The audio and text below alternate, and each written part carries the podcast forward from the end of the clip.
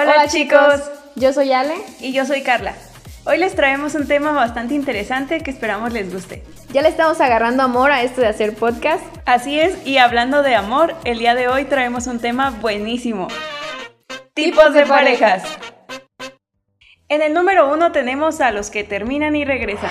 Todos conocemos a alguien o hemos sido esa pareja o parte de esa relación que se dan un tiempo, que terminan y vuelven, que esta vez sí es la buena, que ya va a cambiar, Ándale, aplican el uno siempre vuelve a donde fue feliz, pero en realidad tienen algo muy malo, estas parejas algo muy peculiar, que es que convierten a su pareja en todo, ya no tienen como que una rutina ellos solos, sino es como que vamos a tal lugar y hacemos esto y esto y esto, entonces todo se vuelve un ciclo interminable y cuando la pareja termina, cuando terminas con esa relación, ya no sabes qué hacer, ya no tienes realmente amigos o actividades, todo te recuerda pues a a tu pareja, entonces ¿qué haces? Pues regresas con él. Exacto, hacen como con su pareja un nuevo estilo de vida, como decías, lo comparten todo, que sienten que cuando los dejan ya no tienen como más alternativas.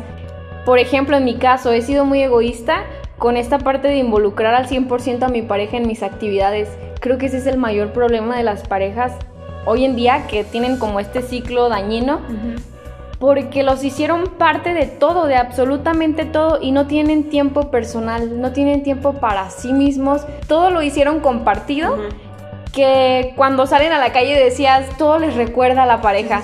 Sí, que cuando salen a la calle o cuando quieren hacer su hobby favorito, no sé, que les gustaba tocar música, no sé, tocar algún instrumento, y como eso lo compartieron con su pareja, cuando ellos lo intentan volver a hacer, ¿qué es lo que pasa? Todos son recuerdos tristes de que, ay, yo le cantaba y yo le tocaba esta canción y le dediqué esto y todo. Entonces, pues ahí es donde se vuelve todo más tóxico y se vuelven esa pareja que termina y regresa. Por ejemplo, eh, he, conocido chicos en este ámbito de las motos y toda esta onda que a mí me late, que siempre me han platicado que esperan encontrar a una pareja que comparta todos estos gustos con ellos. Una pareja que pueda ir a rodar, le llaman, ¿no? En, en, estas rutas, en estos caminos, en conocer, en todos estos mini viajes, en ir a rodar con ellos. Dicen, espero encontrar a una chica en este caso, pues han sido más hombres con los que he platicado de este tema. Eh, me dicen, espero encontrar una chica que comparta conmigo esta pasión. Y yo siempre he sido muy egoísta en ese aspecto y me lo reclaman mis amigos porque yo siempre les he dicho, yo no puedo, yo no puedo ser parte de algo tan importante para mí a una pareja sentimental. Algo tan tuyo. Sí, y el problema no es que lo comparta o no, el problema es que a veces lo comparten en tan poco tiempo de conocer a la persona y rompen pronto, ¿no? Entonces no se esperan a tener como una estabilidad o como algo muy formal para hacerlos parte de sus cosas. Y en mi caso he sido muy egoísta en ese aspecto de involucrarlos en mi pasión, en mi hobby, porque ha sido también como una alternativa para mí de desahogo, sanación, de medicina. Cuando me siento mal, cuando termino algo, cuando estoy inestable emocionalmente, cuando estoy triste, esto para mí ha sido como un escape. Se vuelve algo que sí era tu pasión, pero algo que ya no disfrutas. ¿Por qué? Porque te hace recordar cosas que a lo mejor tú ya no quisieras recordar. Si vas terminando con este tipo de parejas y empiezas, ah, ok, pues ahora voy a, por ejemplo, lo que les platicas de las motos, pues me voy a ir a una rodada, recuerdas que a lo mejor tu última rodada fue con esta persona con la que ya terminaste, entonces creo que por eso es por lo que se vuelve este ciclo de termino y regreso, ¿por qué? Porque me siento tan mal haciendo mi pasión que mejor decido regresar con esta persona para volver a disfrutar yo mi pasión. Está padre em, dedicarnos tiempo para nosotros mismos en cosas que a nosotros nos gustan y que a lo mejor si seamos un poquito egoístas en estos aspectos, ¿no? En algunas cosas no hablamos de no compartir nada, sino que tener algo que sea muy tuyo y que le platiques y que lo compartas de alguna manera, pero que no lo involucres al 100 para que no todo se vuelva dañino cuando una relación termina. En segundo lugar tenemos a la típica pareja de redes sociales. Y antes que nada queremos aclarar que no todo es malo en estos tipos de parejas. Muchas de estas parejas nos han inspirado y motivado a conseguir o a encontrar una relación como la suya. Creo que el problema en este tipo de parejas radica cuando nos topamos con alguna de ellas en la vida real, en la vida cotidiana y nos damos cuenta que para nada se parece su relación a todo lo que publican en redes sociales, no comparten tantos momentos juntos o no los disfrutan realmente como ahí aparentan en sus redes. Y bueno, creemos que en este tipo de relaciones que solamente son de redes sociales, la pareja está alimentada por admiración, por adulaciones, por comentarios y todo lo que las redes sociales les puedan dar. En este caso, nosotras somos un poco más reservadas en cuanto a nuestra situación sentimental. No somos mucho de hacer públicas nuestras relaciones, somos un poco más de esperar a que la cosa esté más formal o más estable. Sin embargo, admiramos y respetamos a todas aquellas parejas que proyectan lo que en realidad son, que pueden ser una inspiración o un ejemplo para los demás. Exacto, creo que conocemos a varias parejas que son de este tipo que comparten como que sus fotos, sus videos, sus publicaciones en sus redes sociales y realmente como lo son en las redes son así en persona, realmente son amorosos, eh, comparten muchísimos momentos juntos, disfrutan el momento que comparten juntos, entonces creo que eso es lo chido de estas parejas, las que sí son reales, no las que solamente lo hacen por lo que comentaba Ale, por las adulaciones y los me gusta o los me encanta que vayan a recibir. Y hemos encontrado muchas parejas en muchos sitios, algunas muy cercanas, algunas no tanto, pero que son realmente la verdad. O sea, son realmente lo que ves en redes. Y se siente padre encontrar este tipo de personas y que puedas decir, no inventes, o sea, yo los conozco en persona y sí son así. Y qué padre que sigan publicando y qué padre que nos sigan inspirando y que puedan ser un ejemplo de pareja. En el número 3 tenemos a los de Ramamiel. Creo que identificamos este tipo de parejas como aquellos encimosos, empalagosos que vemos en eventos que parece que están pegados como chicles todo el tiempo. están uno encima del otro. Demostrándose cariño y realmente no está mal para quien quiere este tipo de amor, ¿no? En nuestro caso se nos hace un poco exagerado porque no somos muy románticas o muy cursis, ¿no? Entonces también creemos que hay lugares y momentos para que derramen su miel sin problema. Sí, porque a veces se vuelve un poco incómodo que en una, no sé, en una comida familiar, en un evento o algo, siempre esté como la típica pareja encimosa. y que dices, ay, ¿no?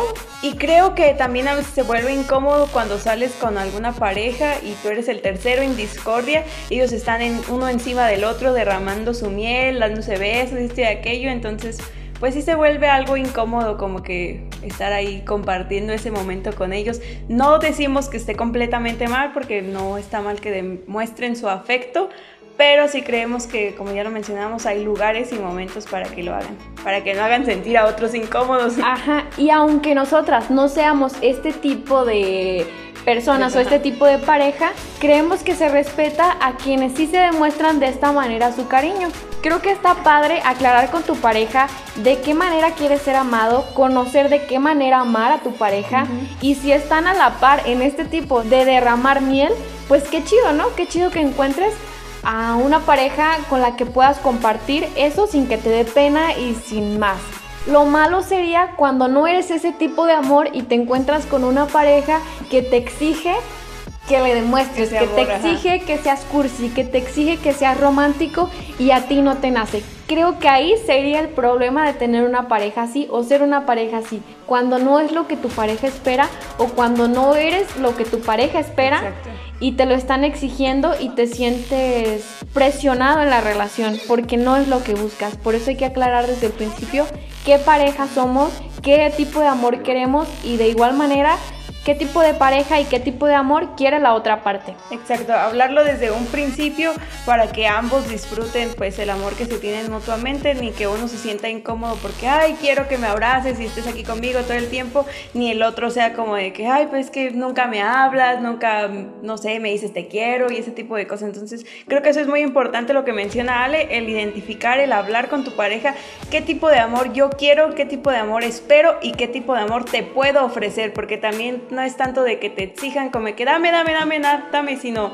realmente esto es lo que yo te puedo dar y si tú estás de acuerdo, si tú estás conforme con lo que yo te puedo dar, pues podemos formar algo chido juntos, si no, pues mejor buscar a alguien que sí te dé eso que tú estás buscando y darle eso que la pareja está buscando.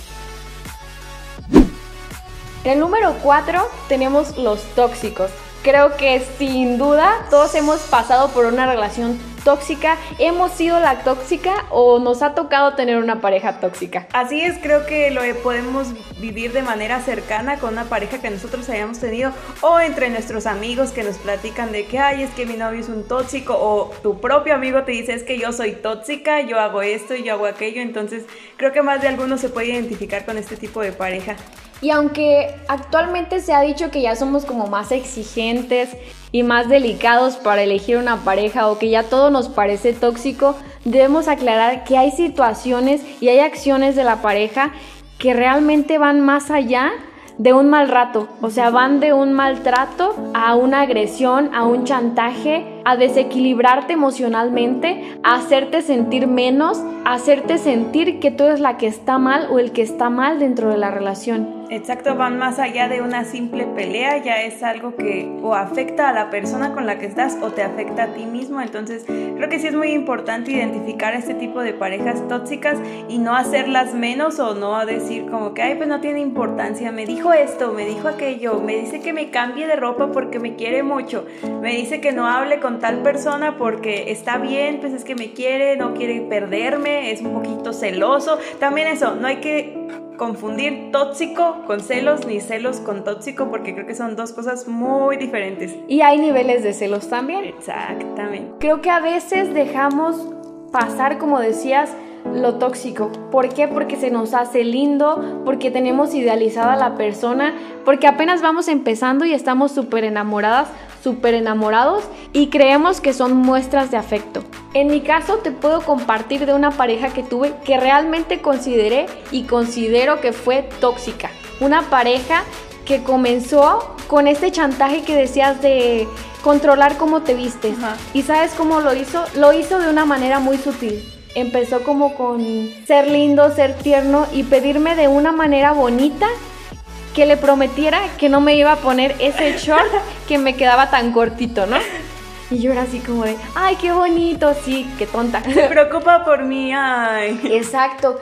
Vamos del se preocupa por mí al ya le di paso a que tenga control sobre mi vida. Y ojo, chicas, chicos, ese es un paso horrible. O sea, es ese acceso que le estamos dando es el paso a muchas otras más acciones tóxicas que nos pueden dañar emocionalmente, socialmente y personalmente. En este caso, este chico, te maldigo, Alex. Da su dirección, su número de teléfono, quémalo bien, cancélalo. Ya me dañó mi vida. No, no es cierto, no, no me dañó tanto y creo que cometí el error de dedicarle mi 100 a esta persona que me empezó a alejar poco a poco de mi familia. ¿Por qué? Y no porque él me dijera, no me la paso bien con tu familia y no me la paso bien con tus amigos. Este tóxico me hacía ver de una manera muy cuidadosa y delicada que él no se la pasaba bien con mi círculo social. Entonces yo lo podía invitar con mis amigos, con mi familia, pero lo veía que no estaba a gusto, que no era feliz, que no se la pasaba padre, ¿no? Él me hacía ver con su círculo nos la pasábamos a todo dar, ¿no? Entonces empecé a dedicarle un poco más de tiempo a la vida de él y a hacerme parte de la vida de él, dejando de un lado mis amigos, mi familia, incluso ya al final la escuela. Cuando le dije quiero estudiar esto y me dijo no. Vamos a estudiar juntos y vamos a estudiar donde mismo y déjame buscar una universidad donde haya las dos carreras que queremos tú y yo porque vamos a estudiar juntos. Entonces cuando empezó esta toxicidad, me empecé a mentalizar de no estoy a gusto, no me siento cómoda, se está pasando, no le puedo permitir más esto. Entonces me fui haciendo a la idea de que las cosas estaban mal. No tenía mi amor propio al 100%, no tenía mi autoestima al 100%, sin embargo sí tuvo más peso de mi amor por mí a mi amor por él. Porque en el momento en que decidí mentalizarme y hacerme a la idea de que las cosas no iban como yo quería que fueran, pudo más el cariño que me tenía a mí misma y empecé a hacerme a la idea de que lo iba a dejar, de que se iba a acabar, que ya no estaba feliz. Entonces ya era de no saludar a nadie ni a mis compañeros de trabajo porque el chico se molestaba. Pero él me hacía ver que era por mi bien porque ni siquiera los conocía y solamente me querían ligar, ¿no? Te la vendió súper bien. Me la vendió muy bien. Me hizo a la idea de que él era el bueno, ¿no? En mi vida. Durante, bueno, durante mi relación, él tuvo un problema del corazón Maldito, maldito mentiroso. No, no es cierto, no fue mentira. Sí tuvo un problema en el corazón y tuvo, tuvo complicaciones de salud a las cuales yo estoy segura que fueron ciertas, porque yo, lo, yo incluso lo acompañé al doctor, lo acompañé con el especialista a hacerse electrocardiogramas, estuve durante su tratamiento. Estuviste en el momento, siempre, siempre. Entonces sabía la gravedad del asunto y sabía que era real, ¿no? Pero también tuve la certeza de que esa etapa para él acabó y de que lo superó y de que ya estaba bien, ¿no? Entonces eso fue en, un tiempo de nuestra relación. Luego ya estaba sano y todo, luego fue lo de su nivel de tóxico y luego fue el lapso de ya estar mal y de sentirme incómoda. Empecé también a rehacer mi vida, aún estando con él, empecé a rehacer mi vida y hacer mis actividades, hacer lo que me gusta sin él. ¿Para qué? Me empecé a trabajar un poco para cuando lo dejara no me doliera tanto. Y no, no me dolió. no me dolió. claro, ah, claro. Te maldigo donde quiera que estés perro desgraciado. Con todo el odio para ti. No, no es cierto. Lo perdono, lo perdono porque está mal de su cabecita. De ahí sí está enfermo. Sí, y gracias al cielo yo me di cuenta, ¿no? A tiempo. Y aún así siento que la aguanté un montón. No, pues sí, es demasiado tiempo, pero cuéntanos cómo fue que terminaste esa onda ya, que dijiste bye. Le dije que ya no estaba a gusto, que ya no me sentía feliz, que ya no me sentía completa, que le había dedicado todo, todo a él y no me sentía mm, bien conmigo. Sentía que me, hacía falta yo para mí. Entonces le declaré ya la ruptura. ¿Y qué crees? Uy, uy, uy. me dijo que otra vez estaba malo del corazón el muchacho. Me voy a morir, sí. ya no quiero nada, me voy a matar las pastillas que tomaba le provocaban dolores fuertes y también el problema que traía le provocaban dolores fuertes, dolores que lo doblaban. Entonces me la jugó así, me la quiso jugar así, con que otra vez tenía el problema y me fingía dolores, de verdad. Chicas y chicos, no sigan con alguien por lástima, por compasión. No se preocupen, esos cabrones al final de cuentas están bien. Solamente son chantajistas y saben cómo jugarlas tuve la fortaleza de decir, me vale, me vale que estés mal. Adiós. Sí, y más porque tenía la certeza de que él ya estaba bien y que me estaba fingiendo. Claro que me surgía la duda de, oye, si sí está sí, mal. Pero pudo más mi decisión, pudo más mi amor propio y decirle, ¿sabes qué? No me importa, no me importa y ojalá que te recuperes, pero ya no es mi problema, ya no eres parte de mi vida. Finalmente agarró la onda y dijo, como que haber dicho, le valgo, ¿no? Y, sí, sí, no le importa, me voy a morir y ella mira bien, gracias. Se recuperó, empezó a hacer sus proyectos, rehizo su vida. No se murió. No se murió, señores, no, su corazoncito estaba bien. Y bueno, no tenemos problema alguno ya, pero tampoco somos amigos, no nos comunicamos ni nada. Y bueno, un saludo para ese maldito. Con todo su amor. Desde aquí hasta Querétaro.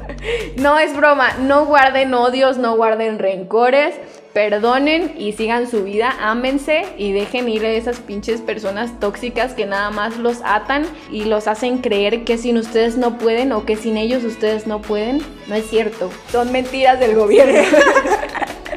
Pinche gobierno puto. Sí.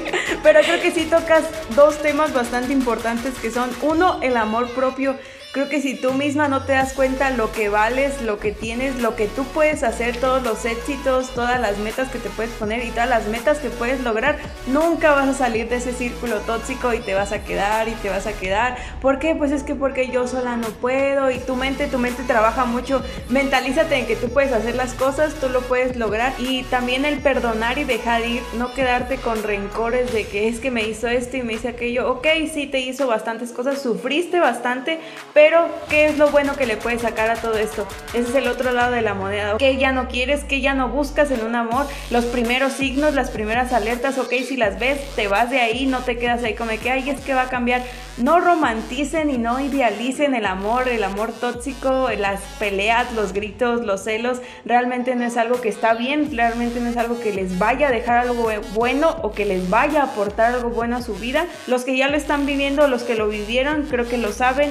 Y otra cosa muy importante es el buscar ayuda. Cuando sientes que no puedes, cuando tienes miedo, cuando te sientes encerrada o atrapada en una situación, no dudes en buscar ayuda, ya sea de tus familiares, de un profesional, porque también los problemas emocionales son importantes y está etiquetado que buscar ayuda es malo, eh, no, pues estás loco. Ajá, loco. Exacto, está mal, no hagan caso. Realmente si sienten que no pueden cambiar por ustedes mismos, busquen ayuda profesional. Y bueno, de esta pareja de tóxicos seguimos con una pareja un poquito más tranquila, un tema más relajado que son las parejas de larga distancia. Creo que en esta parte sí tengo cosas que rescatar. Para mí la pareja de larga distancia o de distancia no es del todo mala. Creo que es complicado, es complicado mantener una relación así cuando a las personas les gusta compartir mucho tiempo juntas, cuando lo que mencionábamos anteriormente los hacen muy partícipes de su vida, que tampoco está mal en cierto nivel y en cierta medida, pero para las personas que somos un poco más independientes con nuestra vida, que tenemos nuestras actividades, que tenemos nuestros hobbies, que tenemos nuestras metas, nuestros proyectos y que tenemos una vida totalmente aparte de las relaciones amorosas, nos es un poco más a lo mejor sencillo o sí lo podemos adaptar en nuestra vida cotidiana. Creo que coincido mucho contigo con las parejas de larga distancia. No es tanto el problema de que no nos vemos, no esto, no aquello, sino a lo mejor eso lo haces algo bueno para ti porque tú tienes tus actividades, tienes tus planes, tus metas, como mencionabas. Entonces realmente el tiempo que te queda lo compartes con esa persona, lo disfrutas, realmente viven momentos juntos, no se quedan como que, ¿y ahora qué hacemos? Pues que siempre hacemos lo mismo, no, siempre hay algo nuevo, hay algo para innovar. Valoras más el pasar tiempo juntos porque sabes que no lo tienes 24/7, ¿no? Ah, y además estás con... no es que seas como desapegado, sabemos que tienes tu vida y tu pareja tiene su vida. Entonces esto en algún momento va a cambiar. Estamos conscientes de que en algún momento vamos a compartir vidas juntos si es lo que planea la relación a corto o largo plazo, ¿no? Formalizar. Y consideramos también que el problema de este tipo de parejas no es la distancia, no es la comunicación, la tecnología está súper avanzada, podemos compartir tiempo de alguna manera juntos, podemos compartirnos nuestras vidas. El problema de este tipo de parejas es la lealtad. Es súper complicado encontrar una persona madura y comprometida a tener una relación. A decir, ok, no estamos en la misma ciudad, no estamos en el mismo sitio, estamos lejos, pero estamos comprometidos, estamos decididos, somos capaces de levantarnos cada mañana y reafirmar la decisión que tenemos de estar a tu lado, de estar contigo, de ser tu pareja, de ser mi pareja. Exacto, creo que volvemos a puntos que ya hemos tocado anteriormente, que es el hablar con tu pareja, qué amor quieres, qué es lo que quieres recibir y pues creo que es muchísimo más importante en este tipo de pareja de larga distancia porque no están juntos 24/7, entonces realmente es como lo que dice Ale, el reafirmar cada día de que, ok, yo quiero estar contigo, sé que no estás en mi ciudad, sé que no te voy a ver a lo mejor en una semana, en dos semanas, pero igual yo sé que tengo una relación contigo, que tenemos algo, que estamos forjando algo juntos, entonces eso es realmente el problema, la lealtad. Si la persona no es leal a ti, a la primera oportunidad que se le dé, la va a aprovechar y le va a valer madre tus sentimientos, todo lo que tú pienses, todo lo que ustedes llevaban formando juntos, entonces la lealtad es sin duda un factor súper, súper importante en estas relaciones a larga distancia. Quiero creer que si realmente reafirmamos esa lealtad día con día, como lo dice Ale, no hay ningún problema con este tipo de parejas porque igual a lo mejor en cierto momento se van a juntar, no es una pareja de larga distancia para toda la vida, no creemos que eso funcione, o sea, realmente en un momento se van a juntar, realmente van a formar algo juntos en una ciudad diferente o a lo mejor en la misma, pero va a llegar ese punto donde se van a ver. Y se va a lograr y gracias al respeto y a la lealtad que se hayan tenido durante este tiempo de relación. Conozco personalmente parejas que actualmente están casados, tienen una familia y son muy felices y duraron mucho tiempo teniendo una relación a distancia. Creo fielmente en que sí funciona y bueno, aprendes quizás no de la manera que quisieras, Exacto. pero creemos que sí funciona funciona y admiramos a quienes son capaces actualmente de llevar y de sacar adelante una relación así. Sí, creemos también que eso, que realmente admiramos este tipo de parejas y que es muy importante, pero muy importante que si ya no estás a gusto en tu relación a distancia, que si realmente nunca es una opción para ti, nunca ha sido una opción para ti, no es como que esas alas de que pues es que a lo mejor lo podemos intentar, porque si tú ya sabes que no es ese tipo de relación la que tú buscas, no va a funcionar y solamente vas a dañar a la otra persona y hasta a ti te vas a dañar. Entonces, dejen muy en claro ese tipo de relación que quieren y pues disfruten, sean leales, sean leales todo el tiempo, todo el tiempo, que no se les haga fácil decir, ay, pues es que no está aquí, no se va a dar cuenta. Realmente sean leales en un 100% para que este tipo de relación perdure y tenga frutos bastante chidos, porque sabemos que se puede, se puede lograr, entonces creo que está en cuestión de que ambas partes trabajen. El siguiente tipo de pareja es el peor es nada. Creo que en este tipo de relación estamos las personas, me incluyo porque de repente sí he sido así, que tienes a lo mejor otros aspectos de tu vida ya bastante como que aterrizados, escuela, estudios, familia, y dices, bueno, creo que es momento para darme pie a una relación, pero realmente no sabes qué es lo que buscas en una relación y simplemente pues le das paso a la primera persona que se te acerca con ese tipo de intenciones. Pero no es que sea pues peor es nada porque pues ya es lo único que llegó y listo te conformas, sino porque quieres como que experimentar a lo mejor una relación después de tanto tiempo, si ya llevas mucho tiempo soltero, entonces quieres experimentar qué es lo que puedes esperar en una relación, qué puedes obtener, cómo pueden crecer juntos. Y es creo en muchas veces no una relación tan formal, porque como dices, estamos en situaciones en las que decimos, ya quiero una relación y no, no somos tan exigentes como en esa parte de la pareja lo importante es aclarar qué es lo que queremos. Cuando tenemos una pareja informal, aclararle, ¿sabes qué? No estoy buscando algo muy formal, no estoy buscando algo serio. Y si la otra parte está de acuerdo, pues qué chido, ¿no? Exacto. Ser el peor es nada para ambas partes. Pero creo más que es un tipo de pareja informal porque no estamos muy seguros de qué es lo que queremos realmente o qué es lo que buscamos. Por eso experimentamos. Creo que ese es un tipo de pareja como para experimentar. Algo bueno puede salir de ello, no todo es como que completamente malo en este tipo de relación. Y por último tenemos a los que parecen amigos. También reconocemos que existen muchas parejas que pasaron de una amistad a un noviazgo y se siguen llevando como buenos amigos, o sea, mantienen ese lazo de amistad fuerte. Ya tienen también un lazo amoroso, pero pueden tener ese equilibrio entre llevarse bien como te conozco, Ajá, como compas, como compas y llevarse bien como novios. Entonces existe este tipo de parejas que tienen un trato tan padre y tan bonito porque ya se conocen de mucho tiempo, porque fueron los mejores amigos, porque se atrevieron a intentarlo y lo lograron y tienen ahora una relación ejemplar, ¿no?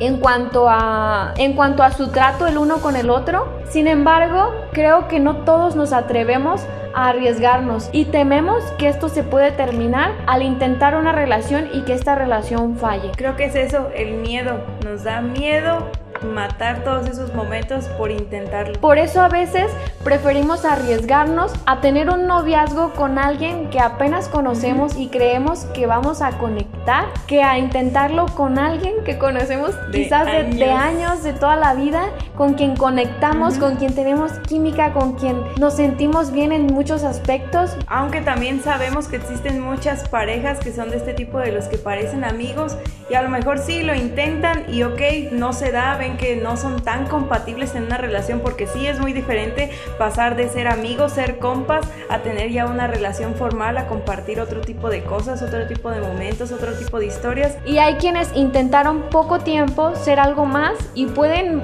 pues dejar como ese parche, ¿no? Y volver a lo que tenían. Pero hay quienes el daño es irremediable y por salud mental, por, por amor a ti mismo, ya no debes de volver a ese sitio, ¿no? Aunque haya sido tu amigo de toda la vida, si realmente el daño es grande, no tienes y no estás forzado a regresar. Y hablando de esto, en un siguiente podcast vamos a hablar sobre por qué no debes ser amigo de tu ex. Y en qué casos sí puedes considerar serlo.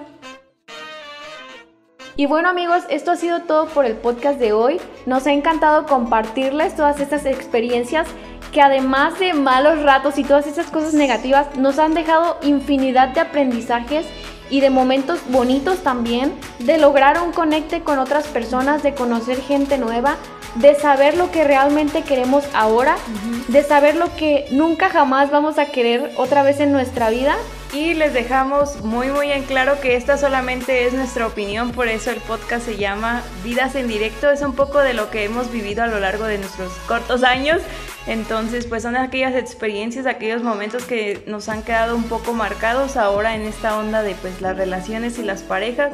Sabemos que muchos se pueden identificar con alguno de los tipos que hemos dicho y recuerden que nunca, nunca, nunca está mal pedir ayuda. Si ustedes no pueden, pidan ayuda. Ir con un psicólogo les va a abrir muchísimo la mente. Van a encontrar muchísimas respuestas a cosas que ni siquiera sabían que necesitaban una respuesta.